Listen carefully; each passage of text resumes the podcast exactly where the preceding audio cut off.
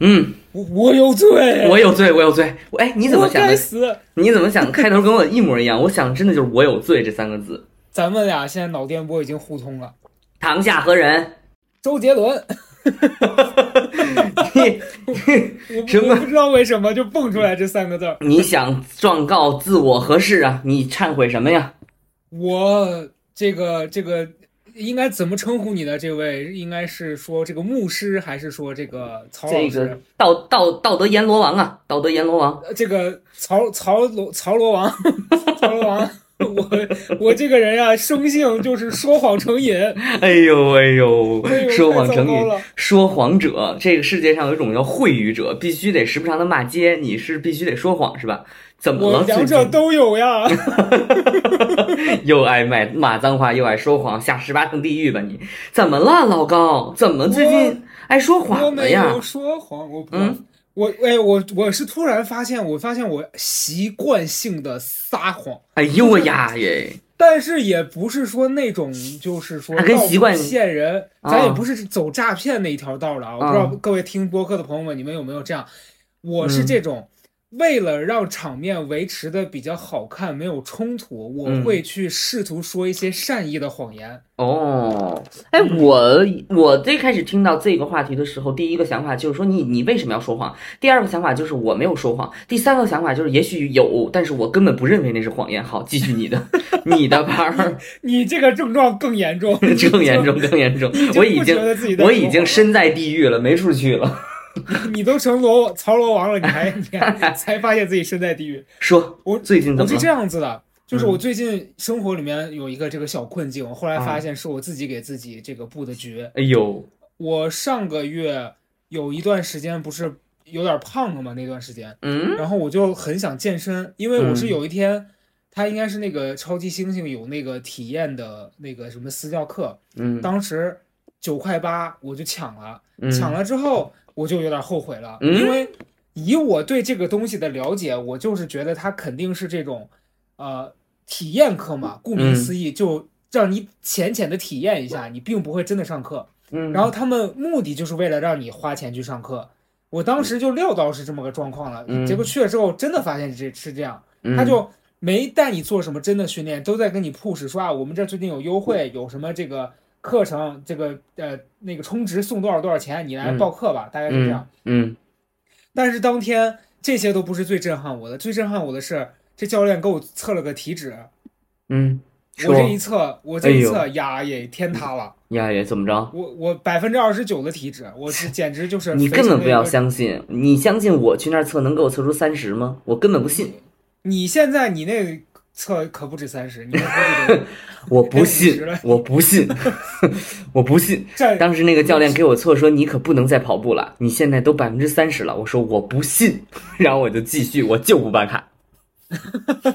那你就是耳朵比较硬，而你这是你看你的症状已经给你总结两条了，第一啊条是说谎但不自知，第二是别人跟你说你还习惯性拒绝。不是这个我这个说谎的问题还没开始下判断，你就给我下死刑了，就是耳朵硬，你别信。他说人人都三十，你不三十人怎么办卡呀？你继续。但是那段时间我是因为真的，你知道你自己的身材的变化，你是不需要通过仪器，你自己也能感受到你自己这段时间胖或瘦了。嗯，然后那段时间我我当时去上这个课的这个动因就是我觉得自己胖了，所以我去了之后，嗯他这仪器一测我体脂那么高，我当然就觉得说，哎呀胖，哎对吧？对，完事儿呢，这教练就开始要给我推这个课，他就说，你你我们现在这个很优惠很划算，你现在充是最合适的，而且你看你现在确实这体脂也高，而且我当下的反应是我真的很肥。我真的需要减肥，那人家说你有这个需求，我们这儿还有这个活动，你看多合适，对吧？就把我架在了一个我确实没法说不的情况下，但是我当时真实的不想上，就是我看了他那个课的价格，我觉得确实蛮贵的啊，就一节课下来也要三百八左右吧。我觉得在这个私教市场里面，它其实呃不算是实惠吧。我只能说，我就在想我要怎么拒绝他呢？嗯我其实脑子里面快速的列了两个 Plan A 跟 Plan B，但 Plan A 就是大概说我实话实说，嗯，太贵我告。诉他太贵了。嗯。但是我的自尊心又僵持在那儿，觉得说这个时候我如果说太贵了，别人会会不会觉得我是个嗯，穷穷逼，哎呦，就是我会对自己有很多这种否认性的思维，就那一刹那，瞧瞧这个高嘉诚，连“穷逼”两个字都得结巴两回，多多害怕，多害怕，让人大胆的说出来，穷逼，穷逼，脱敏，穷悲脱敏，穷逼脱敏。为什么要在这种词上脱敏啊？不是你，那你心里有结呀？你要不是因为这原因，你也不至于说谎呀。你继续。没有，我刚才那个结，我不是觉得说我说我自己是穷悲，我障碍，我是怕有一些听众听到这两个词他会不舒服。哦哦哦哦哦，那咱们一起脱敏，来跟着我一起念。一二三，来，穷悲，一起说，穷悲，穷悲，有毛病啊！全社会都得对这两个字脱敏啊！它是一种消费态度，它不意味着你的经济状况。你继续。我是我看我我又有罪了，我就这期本来聊的就不是这个消费，又引到你的这个兴趣点上了。你看看，你继续。然后呢，Plan B 就是说最简洁、最快让这个问题解决的方法，说个谎。嗯，就是告诉他说，我可能我当时快速，我真的我我我都没有说。演练一下，我直接就大概用了用了二十秒都不到，嗯，我就编织了一套这个流畅的谎言。我说我下个月我要出差，我要在哪哪哪待半个月啊，等那个结束了之后我回来再考虑吧。就是说的很自然，就那个那个真的，它之流畅之这个顺水，跟真的一样，跟真的一样。哦，那这事儿不就是浑然天成吗？对，但是。我后来回来之后，我又觉得我为什么要撒谎呢？就是你看我这个谎言编的有理有据的，我说我几号到几号我在另外一个城市，嗯，那也就代表着我在这个期间我可能就不能来这个地方上课了，因为来这地方上课，你是不是就有可能会遇到这个教练？嗯，遇到了不就尴尬吗？万一对方又是一个那种，呃，会直话直说的，人家说，哎，你不是去外地了吗？嗯，你你要怎么处理这个状况？这不就是自己给天太热了，不去了。不就这样，这不得了吗？你一个没有道、没有一个道、没有没有道德标准的人，他就不会因为这种撒谎而难过呀。然后或者或者，但是我一般会遇到别人说：“哎，你怎么不出差？谁出差？谁谁出？你不说你不出差？什么时候说了？你不是上次办卡你说出差吗？嗨，太贵了，不办了。你就是说，你是真信？我觉得我也就这样了。我以为你会说。”哎，上次说不是出差，你记差了，是出殡，都 都已经人都埋了，埋了。哦，是这就叫这就叫说谎了呀！那我真的是印证了我刚才开头时说那话，那我这谎言太多了，那我这太多随口胡说八道太多了，太多太多了，妈呀！关键是，我觉得这块要做一个细分。嗯，我这个谎，它之所以是谎，是因为它看起来很正常。就是别人会相信我这话是真的，嗯，你那个属于胡说八道。我不是胡说八道，你三里屯不说过你走大街上老太太让你买花，我就一本严称的我说我在望京开了花店了，就完事儿了吧？你当然觉得好笑，人老太太不觉得好笑，人老太太信。是老没有老太太心里想的是个穷背还开花店呢你 穷背。你走了以后，老太老太太带着路边其他卖货老太太说：“哎，姐妹们，跟我念‘崇拜，崇拜，崇拜’。那谁，那个那娜扎在那韩国那个演唱会上唱那‘崇拜’，这才是敬佩。” 全是因为这花钱的事儿，你看看，全是要没这钱，人不说瞎话啊。哎，我发现这期的问题主要不在于我们品性，在于我们确实穷。不是 这个问题，我觉得不是问题吧？你拒绝，我觉得挺好的，你减少了沟通成本啊。但是我觉得很理解你的一个点在于，我觉得你要提升这个撒谎的这个技能。你看啊啊，三观完全不完全没想到吧？完全没想到，价值观完全冲突。不是朋友们，是觉得我。我良心受到了谴责，而曹富贵的，我认为他的技术不够过关。他觉得说，就是我本来是想想说，我这儿出了问题，我怎么改进？他是说你这个怎么提升道德还不够低，你这往 往更糟了去。不是他对朋友们，咱这个高阿成最开始本来想说这期，他就他想得到一种解脱。我大概能猜测到，他觉得生活当中有一些不必要撒谎的地方是不够足够面对自己，拉不拉这种，然后他想要得到一解。当我听完了之后，我反正觉得就是因为你技巧不够纯熟，你撒了。一个需要去圆的谎，这个东西就是提高了你撒谎成本。你说你要出差，那就是对啊，你再去你怎么办呢？对不对啊？那你那你觉得这个时候如果是你，你会怎么处理呢？你就直接拿出手机说，哎，我朋友突然送了我两张卡，我先暂时不办了，把那两张用完再来吧。完事儿了。这个太拙劣了，你这个太拙劣了。太拙劣了吗？太拙劣了，这个太拙劣了。你那出差，你那出差这还是很精彩，是不是？我那是一个闪避法，就是我人不在，你这个就是平白无故说说送卡，而且你这个漏洞太多。人家说是，那你送卡你可以选我上课呀。你要有钱，你直接选我，你这不是更？尴尬了，对啊，我不适合撒谎，对不起，好吧，那这这个高嘉诚更适合撒谎，行吧？大家给他点点赞吧。哎，不是，我我要的不是这个，哦哦，不是这个，确实你不是撒谎，你是撒泼，你就是完全在那胡。那你想要得到什么解脱呢？说出来。就是我在想，我下一下一次遇到这样的状况，我是不是可以勇敢的把我真实的情况给说出来？我觉得你会受生一肚子气，因为你的实话是认为人家不值。你在人家店里直接说，嗯，我不办了，我觉得你这不值。你打算让人家说什么呢？就我倒也不是想要直接说说觉得你们这太贵了不值，而是我我觉得我是不是可以跟大家讲说这个太贵了，我现在预算不够，我可能去找一些 便宜货，就是这样讲会不会好一点呢？好在哪儿呢？到底？嗯，就是我觉得至少就跟你你进了这个 LV，人家跟你说我们这包两万。两万对有些人来说确实不算贵，可是对于我们来说，你会觉得两万买一个包可能还是得咬咬牙。那你是不是一般人会会处处理方法是，要么就硬着头皮买，买完自己回来生闷气。但是如果你能在当下不在意对方的眼光和真实的，就是说我就是觉得贵，我不买。那你你当下你哪怕呃感受到对方觉得说哎你真穷什么的，但你如果不在意这点，你就是可以不在意。因为我我之前经历过这样的事儿。可以。我去年的时候，就就我那个朋友，他不是在在 LV 当那个呃工工作人员嘛，他也是管理层的了。然后有一段时间，我特别喜欢一个帽子，就是那个帽子是是一个渔夫帽，但是当时那个帽子要卖四五千吧。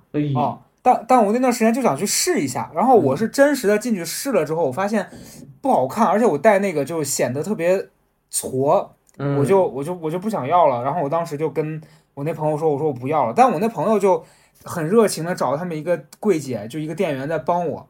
然后我能感受到，当我当他帮我拿了四五个之后，我的结论是不要的时候，对方会有一点点就是不高兴。嗯。可是那一次我就没有因为我说啊，我带了朋友来，然后为了让这个人对我朋友，嗯，所谓的就是说他的付出是值得的，我就硬着头皮买。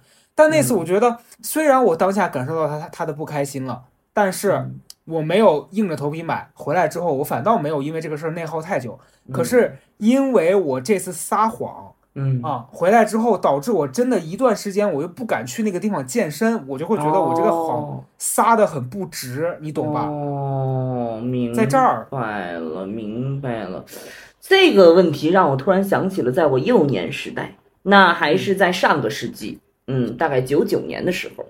北北京那个时候，突然有有些开始做一个露天的这个呃游泳场，然后好多小孩都去游泳。我爸就说：“那我带我也去。”但是他没有想到那个地方是要花钱的。你看看多么朴实的老百姓啊！然后完了之后，完了之后呢？朴实还是啥呀？嗯，完了之后，然后之后呢？说哦要花钱。你听听咱们这个爸爸的这个思路啊。多少钱呀？人家报了一个价格，我当时也没听，没听清多少钱。我爸当时一句话没有撒谎，但深切的表达了自己的这个真实的意图。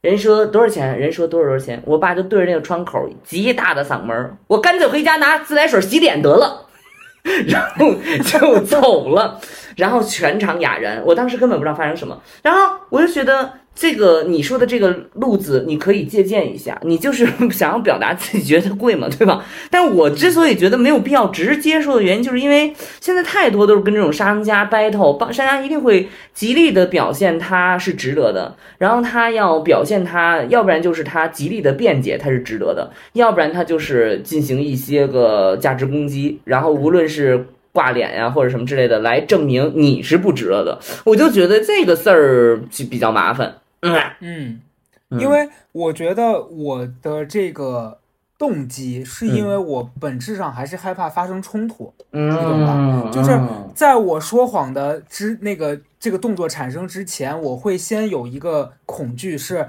如果我说了这个话，对方不开心了怎么办？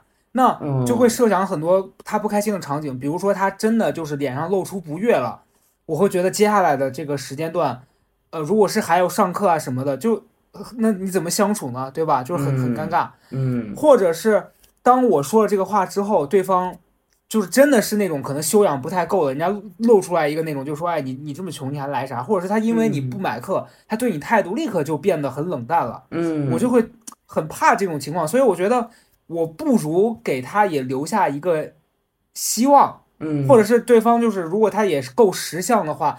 他哪怕知道我说这话是一个就是这种开放性的这种留言嘛，就是嗯我说我出差，但也不代表我还会回来。嗯人家，但人家也足够敬业。那天比较幸运，就是对方确实是一个这样的人，但是嗯那个人也很有趣，他当天结束加了我的微信嗯啊，因为人家可能也是同时是教教练的同时，是也是一个比较这个有素养的销售吧。人家第二天主动过来问我说：“哎，你昨天练完之后身上有没有疼啊什么的？”然后类意类似的意思就是说你你如果还有需求，你可以再随时回来找我。嗯就那我只能说，我比较幸运遇到了一个这个各方面比较周到的这样的一个、一个教练。那嗯我就还是会害怕当下如果我说了真话，对方态度很差，因为你你看到过这样子的情况啊，嗯，该怎么办呢？就是说，因此我不敢说真话，但是嗯我也真实的因因此而受到了一些说谎而造成的代价。明白明白，因为你没有一个说了真话，对方脸色很很很难看，你让他更难看的选择，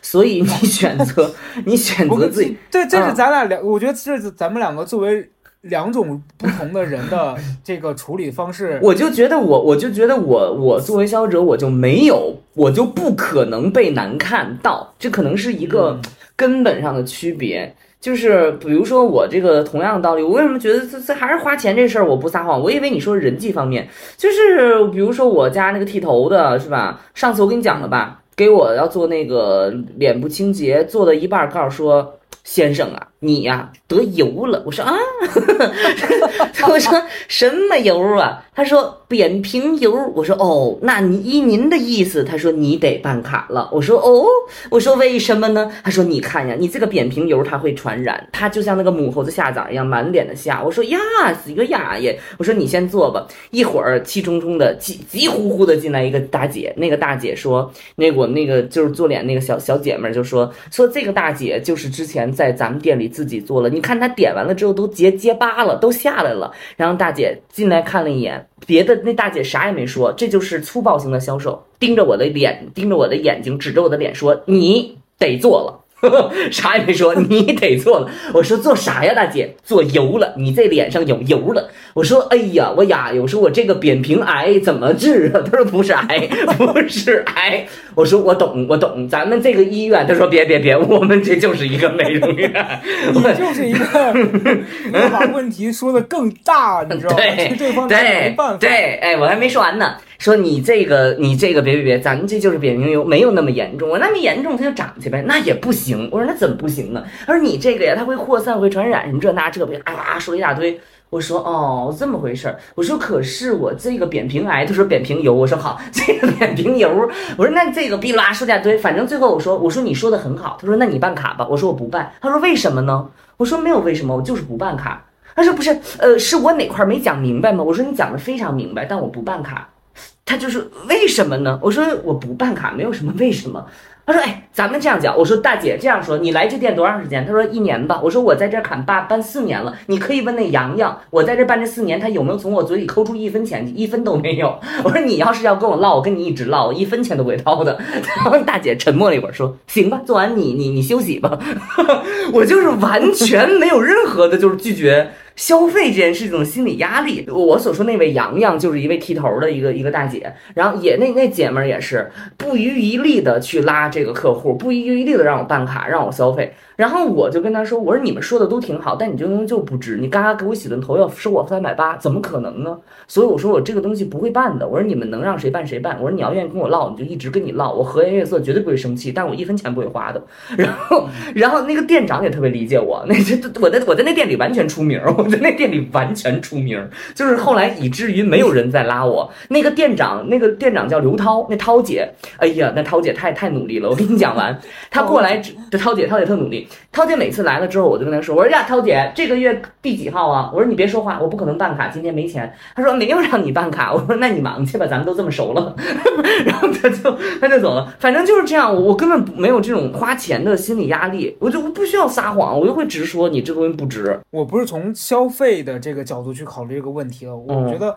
对于我来说，我的本质是从跟人接触上面，就是，呃，我不知道你是不是这样，你你应该不是这样的。就我在跟一个陌生人相处，即便这个人是日后可能不会有任何的联系的，我都还是抱着一个我希望跟这个人的相处至少是平和的。你懂吧？就我不想跟他因为这个事儿发生冲突，因为首先在我跟他这次短暂的这个交锋当中，都用交锋都有点严重了。就是这次的这个相处当中，因为你不知道对方是什么样的性格，所以我肯定首先不会想要做出冒犯对方的行为。这就是呃，比如说咱们走在街上，你碰到那种呃，我除了有一次特别生气，我怼了那个人，平常我都不会理的。你比如说，原来走在三里屯会有那种。那种那种男孩跑过来跟你说，哎，什么你你你那个要不要加入我们的这种网红公司啊？这种的，你知道吧？就嗯，大部分人都会觉得说这些人很烦人，就就是特别不耐烦，让他们走。我一般都会说不用了，谢谢。只有有有一次特别过分，那个男的过来就真的是恨不得把把他那小卡就贴在我脑门上，你知道吧？跟我说。说我们要打造你，我们可以那个让你让你当网红什么什么，就是明显他把我当傻子，你知道吧？然后那一刻我真的很生气，我跟他说，我说老子就是网红，然后我走了。就就其实我平常不会自称网红，但我那天太生气了。嗯，那你不是你这你这种冲突对你来说有什么心理压力？因为我觉得我是那种走在街上看到别人打架，我都想要避远一点的，因为我不想跟这种负面的能量。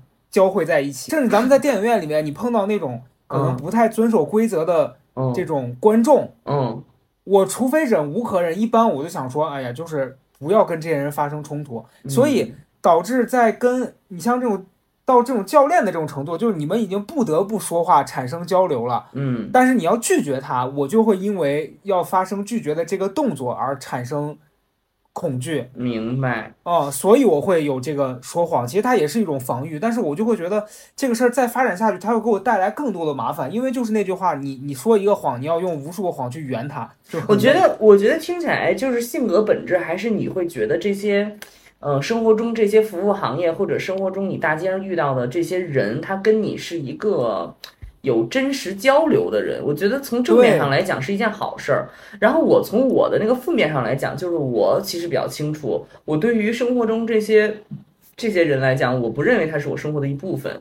所以我这个人可能品，我觉得你把他们当 NPC，而我把他们当成了有可能会产生交集的人。对对对，就是我在生活当中我会觉得他是 NPC，你说很准确，就是我我我我也真实觉得他就是 NPC，不是 听起来好像突然想到一个很不妙的事儿，你说什么？就是你你玩没玩过一个那个电脑游戏叫那个罪恶都市？罪恶都市啊，随便打 NPC。对 对对，我感觉你现在就是把那个，就因为原来。我初中的时候玩那游戏，人家都在过关完成任务，我是开人的车在街上把那个 NPC 撞飞，谁不是呢？谁不是呢？我觉得你是把这个精神带到生活里来了，你只是还没伤害人。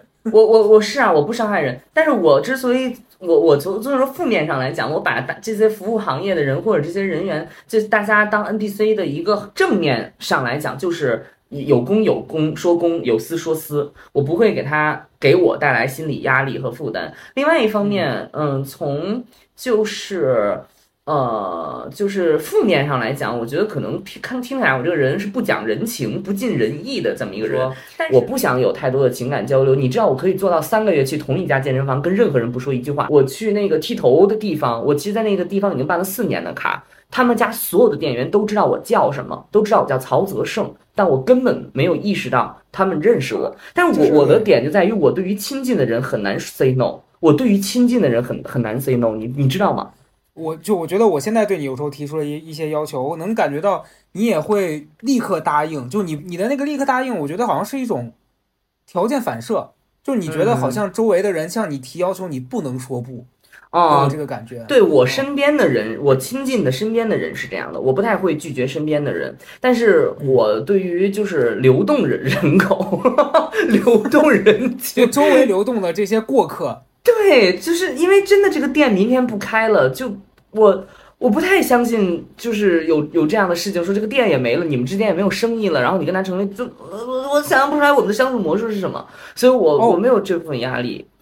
明白？哎，我跟你讲，为啥我刚突然想起来一件事儿，就是之前咱们去喜番那一次录嗯制的时候，你不是讲了一个事儿吗？你说我是会比较会拒绝人的，嗯然后在去年的时候有发生过一次特别让我恼火的经历，嗯是这个人是一个女孩儿，但是嗯具体她长啥样，她的就我不知道，反正她的微信的那个性别上面是女的，然后跟她交流过程当中，你也能感受到对方是一个女孩儿。嗯啊然后呢，这个人上来就问我这个报价，就我公众号的报价，我当时就跟他正常的说了，说完之后，他的反应就是说，就类似是你这个身份，你还敢报这个价格？我的第一反应是，我说那我跟其他家也是这个价格，你要是觉得贵，你就去问问其他的就行了。他就还又说了一句类似，就是说你你你可就把自己当个当回事儿，就是类似这样的话。嗯我就有点恼火了，因为这已经，我觉得他踩到我那个，他冒犯我那条线，我觉得你你这个人是需要治一治的。应该我就说，我说穷就别投，然后对方就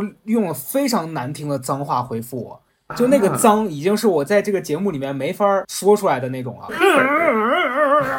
就就那样那样子。何必呢？一连串动作之快啊！就他骂完你，你还来没来及回复，他已经把你拉黑了。就是这样子的人，就让我意识到生活里面可能是也是有这样子的人存在的。嗯所以我会觉得，如果我在生活里面跟一个人，呃，比如说我不够不够 peace，或者是真的遇到那种疯子，你你 哪一个举动不知道惹到他，他就会跟你发疯，嗯你会觉得那个场面很难受，所以大家选择回避他。在生活里面，你面对这样子的冲突，一般哦因为你怕对方是这样子的说谎这件事情，你为什么会有这么大的一个反障碍是吧？对我也在对，讲小，我觉得是我小时候会。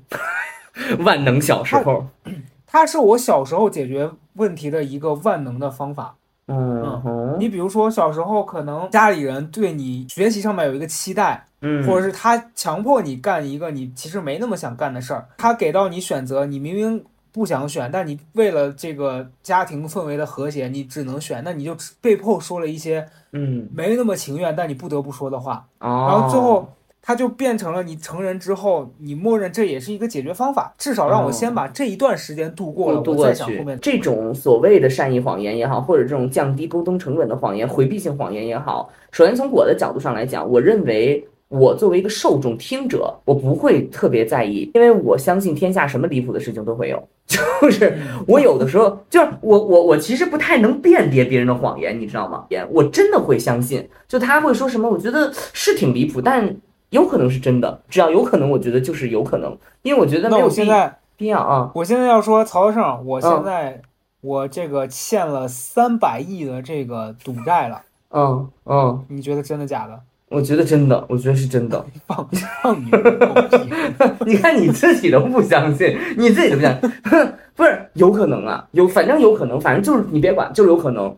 然后反正就是这个意思，就是说，我觉得我生活当中如果有一个人发发发了这样的谎，我首先会认为，我不认为他是假的，我认为他有可能。其次，我细想发现逻辑不通之处，我也会觉得这是情有可原的，因为我跟他根本就不熟。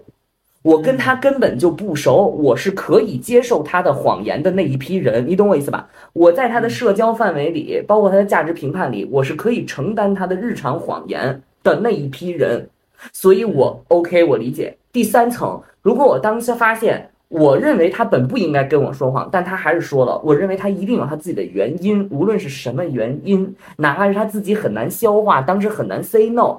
这些都可以，天气原因、黄历都行。今天不宜说实话，OK，可以。我认为这都可以接受。我所以我认为，如果别人这样跟我说了的话，我不会认为是心理负担。所以我简我反过来跟别人这样去拒绝的话，我觉得大家都能理解。我觉得这是这样的一个事情，我觉得不复杂。嗯，虽然听起来挺复杂，但我觉得它不复杂，人之常情，我觉得是。嗯，就你刚讲到一个点，我觉得可能是真的是，也许对方压根儿就没把你说这个话那么当回事儿，对啊而是这件事儿他对我这个说谎的人产生了实际的影响，我才把他当回事儿了。嗯，你站在那个教教练的角度来说，可能他今天也并不缺我这一个。哦是的是就我讲了这个话之后，人家可能听完，人家会觉得说挺遗憾的，今天少了一个业绩。但对，是因为教练教练每天承受那么多真实的恶意，你这已经是善意了。就是他已哦他每天承受那么多恶意，所以我觉得这个事儿确实是跟他没关系，他是一个你的问题，就是你本人内部的一个问题。但我觉得今天很多听众应该都会有这个问题，就是 I 人非常多有这个问题，就 I 人很容易自己去脑子里一出大戏。经常自己给自己制造一些困境，完了人家其实没事儿，你自己在里面难受的要死。对，我常常这样。对我，我相信人和人之间是有隔膜的，那个隔膜就是缓冲，就是我我不知道能不能分享出来帮助到大家，就是我觉得人和人之间由于有语言的障碍，就是我们说语言这个东西，只要你说出来就词不达意，但是反面就是说这个语言的障碍造成了人与人的隔膜，反而会消解一些误解和真实的那个困境。你懂我意思吗？就是你说的这句话，在别人听起来，也许他就是真的，也许他并未理解你背后的意思，也许你说你要出差，他你的意思并不是出差，你另有所指，但他没有理解，他就陷入了思考。今天这个人所说的出差，难道真的是出差，还是无所谓？这是他的事儿。要出 对，无所谓，他无所谓，这是他的事儿。嗯我觉得语言之间，人和人沟通有这个缓冲期，妙就妙在这个地方，你就让他去理解就好了。就像鲁迅写文章，他不一定指那个蓝色窗帘就是蓝色窗帘，一棵枣树真的是枣树，谁会写院子里一棵是枣树，另外一棵也是枣树？恐怕不是吧？但是我们不得而知了，所以你不用太担心这事儿，我觉得是这样的。确实，确实是。嗯但你在讲的时候，我在想，如果我是对方，嗯，那我我会怎么想这个事儿呢？就是你刚才讲那个教练可能本本身并没有这么在意我说这个谎，对啊然后我就，在想，如果我是对方，嗯。我又明显感觉到这个人在跟我说谎了，我当下会是什么心态？我会，我我在想，也许他可能想的是，就是你讲这个谎言，我也能理解到你的这个委屈。那反正你也就来这一次了，我就把这一次让你体验好一点就得了。你下次不来了，OK 的。对，哦就是就我觉得这些都是真的，就是缓冲。所谓的缓冲，就是嗯我觉得谎言是一种缓冲，真的就是你说的这种谎言是一种缓冲，就是你不用解释太多。问题让他们自己去思考，也许就是你这家店确实定价定的不太合理。他们有一个业绩表，就是说这个顾客的撒谎率是多少，就是反正大家都拒绝。但我我觉得这个东西就是交给别人去做，他不用这样。我觉得你你可能这种心理更适合生活在《三体》啊，咱们就是说，三体人不说谎。哎，你进化了我确，实是你要进化了，黄嘉诚，你要进化了。嗯人类的下一个环节就是不说谎，所有人的大脑连在一起，去中心化区块链开始回答。你现在要进化了，朋友们，他要进化了。我们现在就是说不简单呀、你这个我觉得是这样的，嗯，下一次咱再有这个活动啊，嗯我到时候出场，就是大家会看到这个曹德胜一个人在台上，然后嗯黄胜说：“哎，这高阿成呢？”曹德胜从兜里面掏出来一个这个小纸片儿，浓缩这这个纸片儿，哎，喷喷水，撒点水，然后我就滋，你就长出来。你对啊，你这个不过，我觉得你这属于对于真实人类的交流的。我觉得你是一个很善良的人。行了，你不用下地狱了。然后那个嘎成，你，我觉得你那谁去呢？嗯，候补吧，曹宁。曹宁 曹宁，想到曹宁都不会提我，你以为是我？你以为我要说谁？我肯定不会去的。然后 曾经又被击倒，就我觉得你你更多的可能就是对于人的这种理解的这种感感受力吧。听你说这个话题的时候，你知道我的那个稍微的一个困惑在哪儿吗？哪儿啊？我不能说谎，我现在说不了瞎话。你说了会咋样啊？肚子疼？我会难受，我会我会憋不住。比如说，我最近买了双假鞋，那鞋原价一千九，人家说呀你也买这双鞋，我立刻我脱口而出，其实我本来想装装装装一把杯的，我本来想装一把杯，我说我当时特别想说，我说对呀、对呀、买到了，然后想跟他交流一番，但我立刻我真的忍不了，说呀你这买这鞋挺贵一千九，我是假的三百五，这点我跟你一样，就是我我现在在进化的一个过程吧他。要变异了，他要变异了，我我说这个进化就是说，可能是呃，希望自己能坦诚一点，因为在上一个阶段的话，可能就为了避免冲突，我选择用说谎这个事儿都先度过这段时间。但是他会反过来把这个痛苦放在后面，让我再感受。当李浩月面对那个说要 open relationship 的时候，他就直接说你走吧，不行。对吧？那如果是我，我可能会跟那人说，那我想想吧，等他上了车，我才会跟他说不行，这是哦区别。你的心理压力在别人在你在你的心理压力在别人眼里就是一个啥呗？所以，对，嗯，所以你说你你压力有什么压力呢？这个世界哎就是因为有聊出来了，嗯，聊了一期，嗯我其实根本不在意说说谎会不会让人变得嗯那嗯个品性有问题，嗯而是我在意别人眼里的我是啥样的。哎嗯，呀所以怎么在办？这儿呢？怎么才能攻克高嘉诚的歉意？要用他的恶意，哎，东西 就是你把你带入到那个里边，你就担心人家骂你，你就不不不那什么了。生活当中，我觉得你有这种情况啊，比如说你你你对于一些表演你不满意，你当时你不是也是要溢美之词吗？你就是也是要夸奖的呀。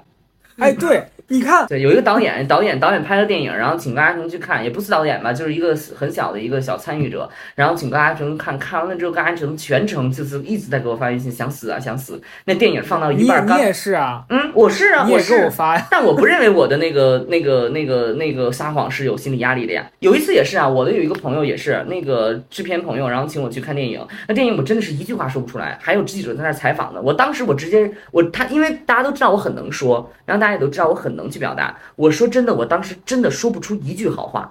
我所以，我当时我说我他说待会儿也接上你采访，我说我今天嗓子不太行。我直接我瞎话直接到嘴边，我说嗓子不太行，但是我说我这位朋友可以，然后让我那朋友去了，就就是也一样啊，你你生活当中对这种情况，你不是也一样有如鱼得水吗？我觉得，我觉得可能我刚呃，除了刚才讲的，说是这个太在意别人怎么看我这件事儿。第二点，还有一点是我其实是不太想在一个我不确定的环境里面嗯待着。嗯你比如说上一次咱们跟这个张婉婷去录那个咱们那个做活动那次，嗯那嗯天不是下大暴雨嘛？嗯下大暴雨，然后我其实打不着车，我已经打了一个多小时的车，还是没有人接单。嗯，我而且我当时抓着头发，我穿了一个那个风衣，我站在路边儿，很狼哦，狈的。嗯然后其实人家很好意的跟我发消息说，那个我要不要顺你一下？嗯不是，人家他因为他住的其实离我不远，嗯他说我要不要顺你一下？但是嗯因为在那次之前我们俩见也没见过，我也不知道哦他是一个什么样的人，嗯，我就会本能的 say no。哦然后我就跟他讲说，哎，其实我打到车了，但我根本就没打到。但其实你，但是其实你说起来的话，好，咱们这个时候才开始进入到正题了。我觉得五十分钟过去了，才开始进入到正题，朋友们。就是，嗯所以你的点在于，就咱们暂且来说，一个爱说谎的 I 人，他的点在于，就是你其实更关心的是怎么能够打开自己跟别人走得更近一些。因为我听起来，无论是冲突，无论是 say no 之后得到的暴怒，无论是别人顺你，你上了那辆车，它其实都是更进一步。我觉得这个东西可能还是你真正内耗和恐惧的根本所在。你害怕说了对，真话哎，，你太厉害了！嗯，你嗯你刚又唤醒我一段回忆。你知道为什么嗯，为什么那个教练让我买课，我还有一点非常抗拒吗？因为他有点那个你，不是他那个，他他不是有点那个我，他是有点那个。啊他？他那个是这样子的，我说的这个教练还是是另另外一次，也是就在我家门口的这个超级猩猩。嗯有一次也是我都要买课了，但是嗯实在是这个人让我觉得很不舒服，我当时就判断一下，我觉得我要是跟他上一段时间课，我会疯。因为嗯也是我约了一节他这个体验课，嗯，然后在这个体验课的过程当中呢，他就跟我表示他认识我，朋友们有料啊，朋友们说说说，他就说，嗯。其实我一开始不知道你是谁，但是我上次你来上课，嗯。我发了合照，然后就哦。我那学员就说，哎呦，这不是高嘉诚吗？哎呦。然后？然后他他就有点放松了，于是嗯。我们俩在后面上课的过程当中呢，他就在那个课上开始就是表现他自己的幽默跟才华。他试图想要引起我的注意，让我觉得我跟他是聊得来的。我我的感受是这样哈，于是呢，他就在那个课上开始，哎呀，很糟糕呀，很糟糕，不妙啊，不妙啊，朋友们，如果有教练听我们这，哎呦估计也没有。但是有这个服务性的这个工作的朋友，千万别干这种事儿。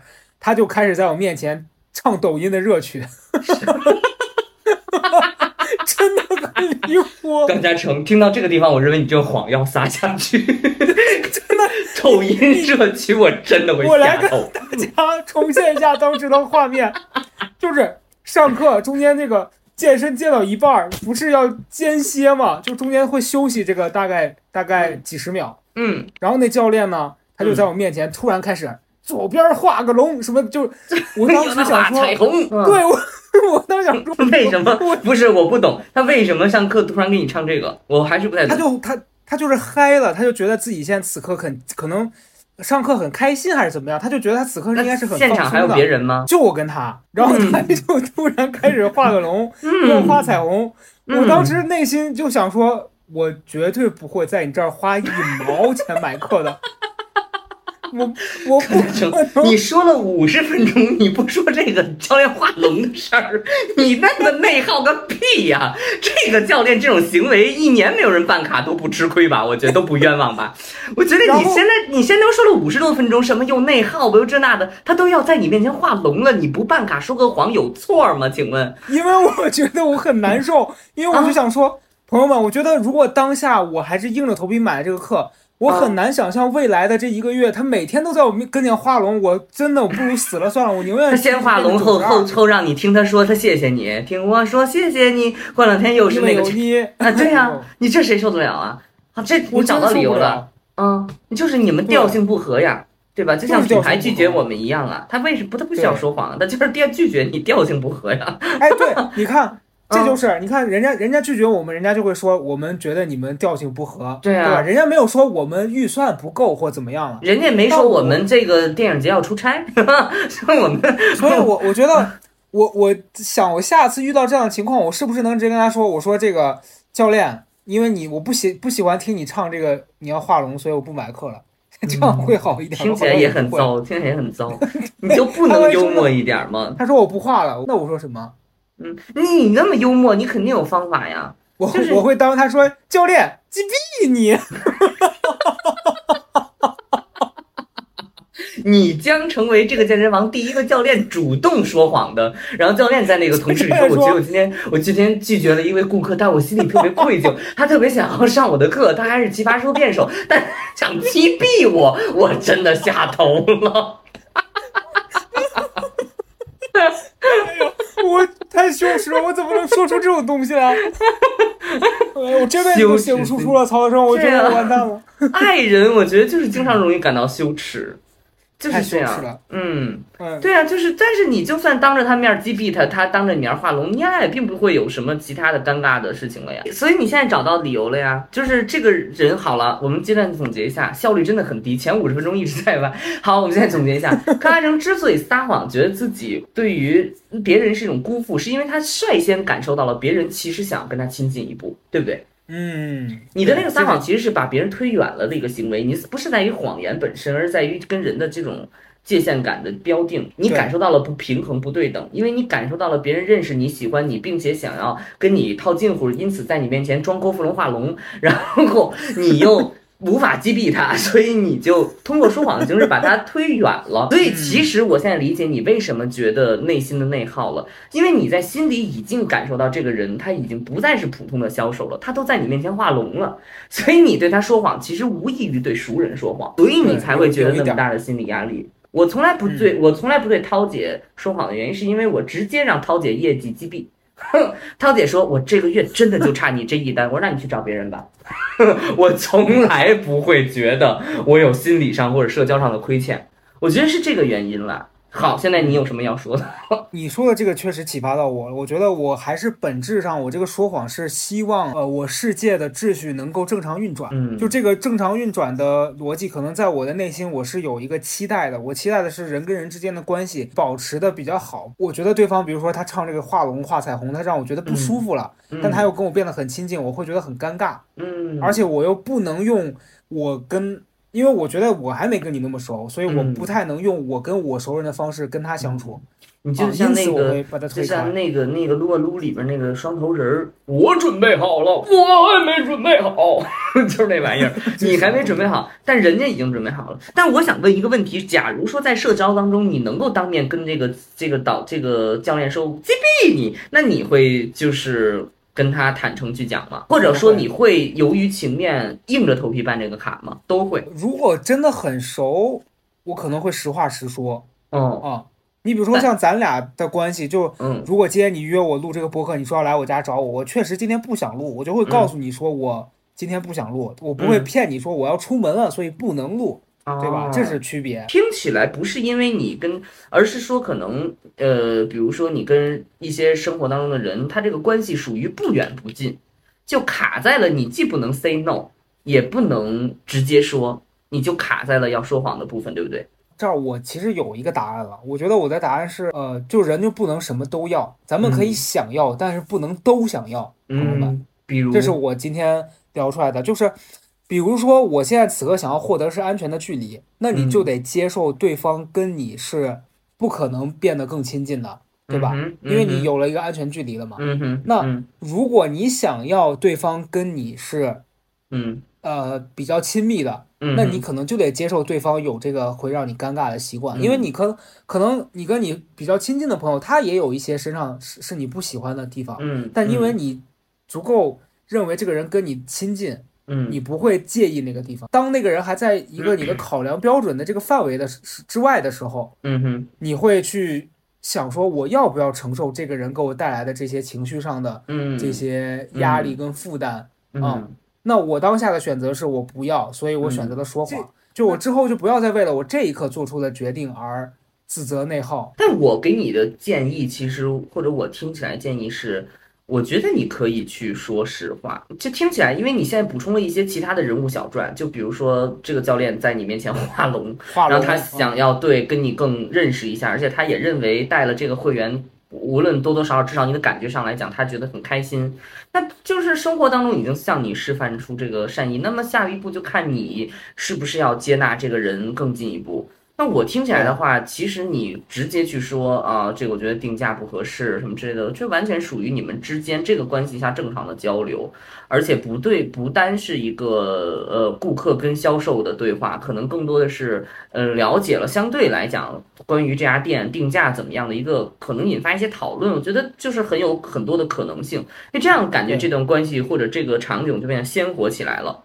然后你们对于这个定价的合不合理进行一番讨论，然后你用你的影响力，他用他的专业度，你们就开了一家属于自己的健身房。哇，你哎看，这美国电影不都是这样写的？不要 say 就嗯 say say no 嘛，就是把人就对，你觉得很有道理是吧？你我觉得很有道理啊。我觉得就是生活当中有不断的可能性，但是我刚才得到的一个启发是，我觉得薄薄凉的人、薄情的人，生活当中可能会少少很多困惑，而且可能会尽可能的多得。就是他又能够感受到别人的善意，又能跟着一边画龙，然后办卡的时候直接 say no，然后可能 哦，对，这种人很多。对啊，这种人很厉害啊！我我我其实觉得是很厉害。其实我我你说完那个就是那个就是叫什么 那个教练给你就是画龙的这件事情的时候，我我才感受到心理压力，就我才感觉到社交的压力。就是你觉得这个人好像已经跟你近了一步，然后这个时候你再去跟他拒绝的时候就很难。因为我大多数对于这个服务行业的人呃人员也好，什么也好，我会把他直接以拒绝的形式或者冷漠发疯的形式拒绝在外。但是我上一次你这样想，我就想起一件事情，就是我在那个剪剪头发的地方，因为有就是那个洋洋，那个那个那个剃头呃就是理发师，他就是特别好的，他问我想喝什么，我说我当时我当时就是真的直接说，我就想喝杨梅汁儿。然后他店里是没有这个东西的，我要柠檬水，水都可以。他说你喝吗？我不喝。我说我要杨梅汁儿，然后他就给我买了，他自己给我去买了，拿过来，然后我就还挺感动的。嗯，嗯我就觉得说，那我之前那种呃形式是不是不太合适？那我才思考说，我下一次要不要接受他的一些推荐或者之类的。但是这个过程花了四年，朋友们也确实这个卡已经办到办到头了，我才感受到那种所谓的，就是可能跟生活当中服务行业也好也好，这种呃从陌生人到熟悉人之间的这种过渡的时候的这种社交的压力和交际的压力。我我觉得你说那个刚才那个例子让我想起来这个情节，我才带入进去，否则的话完完全全就是一个生活上的很简单的事情。我觉得这个问题取决于我要不要容纳这个人跟我进一步。没错，呃，我记得冉高明在讲他跟你认识的这个过程，也是最开始他嗯看你其实是不顺眼的，他也会觉得这人是个什么妖 魔哎鬼怪。我觉得不会，我觉得这完全就是一种就是同类之间的赞赏。你继续，你继续。你你看我这个可太乐人，观了。呃，OK OK OK，你继续。我觉得就是可能对于有一些人，他是因为害怕冲突，他会把很多环境看得比较危险。其实可能事实上接触之后不是那样的。就像你跟冉高明会成为朋友，你们俩接触之后，其实彼此是对路的。但是嗯，呃，可能你身上也是有一些他会觉得说这个人的这个小毛病会会嗯挺烦人，但那个不是说。呃，致命的导致我跟他不能成为朋友的这些缺点。啊嗯，但是人跟人相处就是这样的，所以我我在想，也许当你要让一段关系深入的时候，你就不要害怕开始会有冲突。那也许我跟那教练，相处之后变成朋友之后，我会发现他唱那个歌儿，我不会觉得他是个他是个智障，对吧？嗯或者他说的时候，我就可以勇敢的骂他，跟他开玩笑，因为你们对关系足够坚固。但是我因为对方的一个行为，我就已经给他打了叉了。嗯在那之后，他所有的事情我都变成了一个我不能接受和我不想承受这个事情给我带来的不好的体验。其实我是你一开始就 say no。对，其实我听你说的这一切，我其实是比较羡慕的，就是因为我觉得你在生活当中的这种，无论是跟健身房的交流也好，或者跟什么的也好，它是具有社群性的，我很羡慕这一点，就是它是一个社群性的联络，呃，你是要真的去认真的对待这个人怎么样的。然后你会跟他发生真实的连接，但我觉得生活当中大城市更多的情况下，我自己的感受哈，就是其实是人和人关系比较疏远。我直接说不，我直接撒谎，没有任何心理负担。然后我其实很难从这种关系上获得一个认识的关系。就我，我就像我说的，我去健身房三个月、半年、一年，我可以跟任何人一句话都不说。我去一个地方剃头四年，我认为所有人都不认识我。我觉得你的这个状态是很坦诚的结果，反而是很坦诚的结果。我是主动的避掉了很多人，我最开始就把他们都击毙了，所以我我不会有心理压力。但是你在这个过程当中，你会认为所有人都是潜在的交流对象，你会认为所有的人都是潜在的社交对象。我不认为，我不这么认为。我认为我所有在消费场所里认认认识的人，我都不认为是我的社交对象。所以我觉得这个东西是我羡慕你能够心理上打开的一个结果。所以你在心理上的承受这些压力，完全是社交压力。但反面其实也是因为你没有最开始一击毙一些人，所以你会发现每一个人都有可能跟你造成一些社交方面的压力。我觉得这就是相辅相成的。对同一个事情，两种人不同的选择吧。关系你不管说会不会成为好朋友，那如果是希望多认识一些朋友，可能你就要变得再更打开一点，然后以及更真诚一点。虽然你对于人社交很恐惧，对于所谓的走进关系很恐惧，但是你朋友很多，你不这样觉得吗？而且你每到一个环境当中，都感觉会有认识一群人啊，就是你你其实是兼容性很强的一个人啊。虽然你一直很恐惧别人走近你，或者你觉得你自己边界感很强，但其实你是一个，我觉得外部观看起来是一个。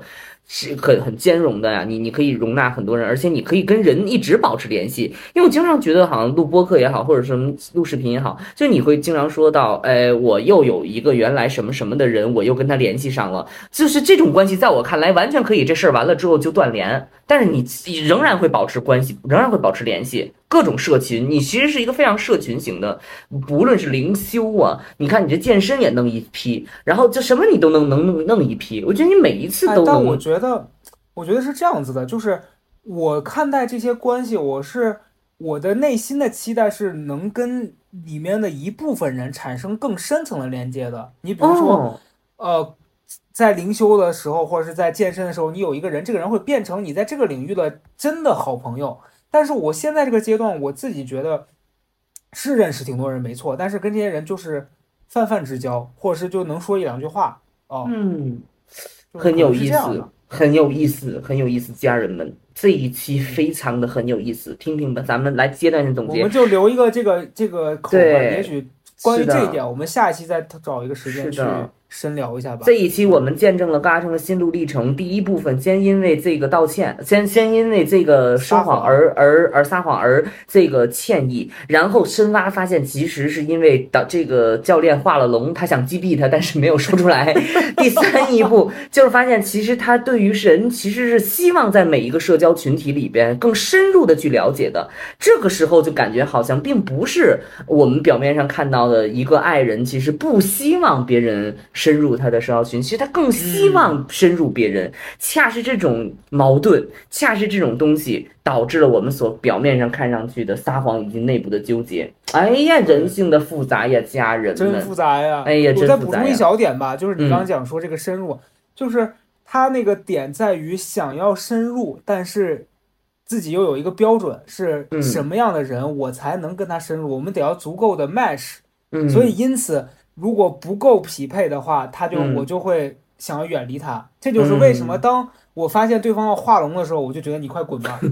我觉得你 最开，我觉得我觉得你这样子吧，我只我建议哈。还是我觉得这个可能就是我能分享给大家。你最开始你就击毙一群人，你通过你的打开，你通过你的这个直胸书直直抒胸臆，你击毙一些人，你让他望而却步，你让他退避三舍，你让他就是远离你。但是你在这种情况下，你都发现还有一些人愿意接近你，我觉得这个时候你就自动过滤掉了一些人。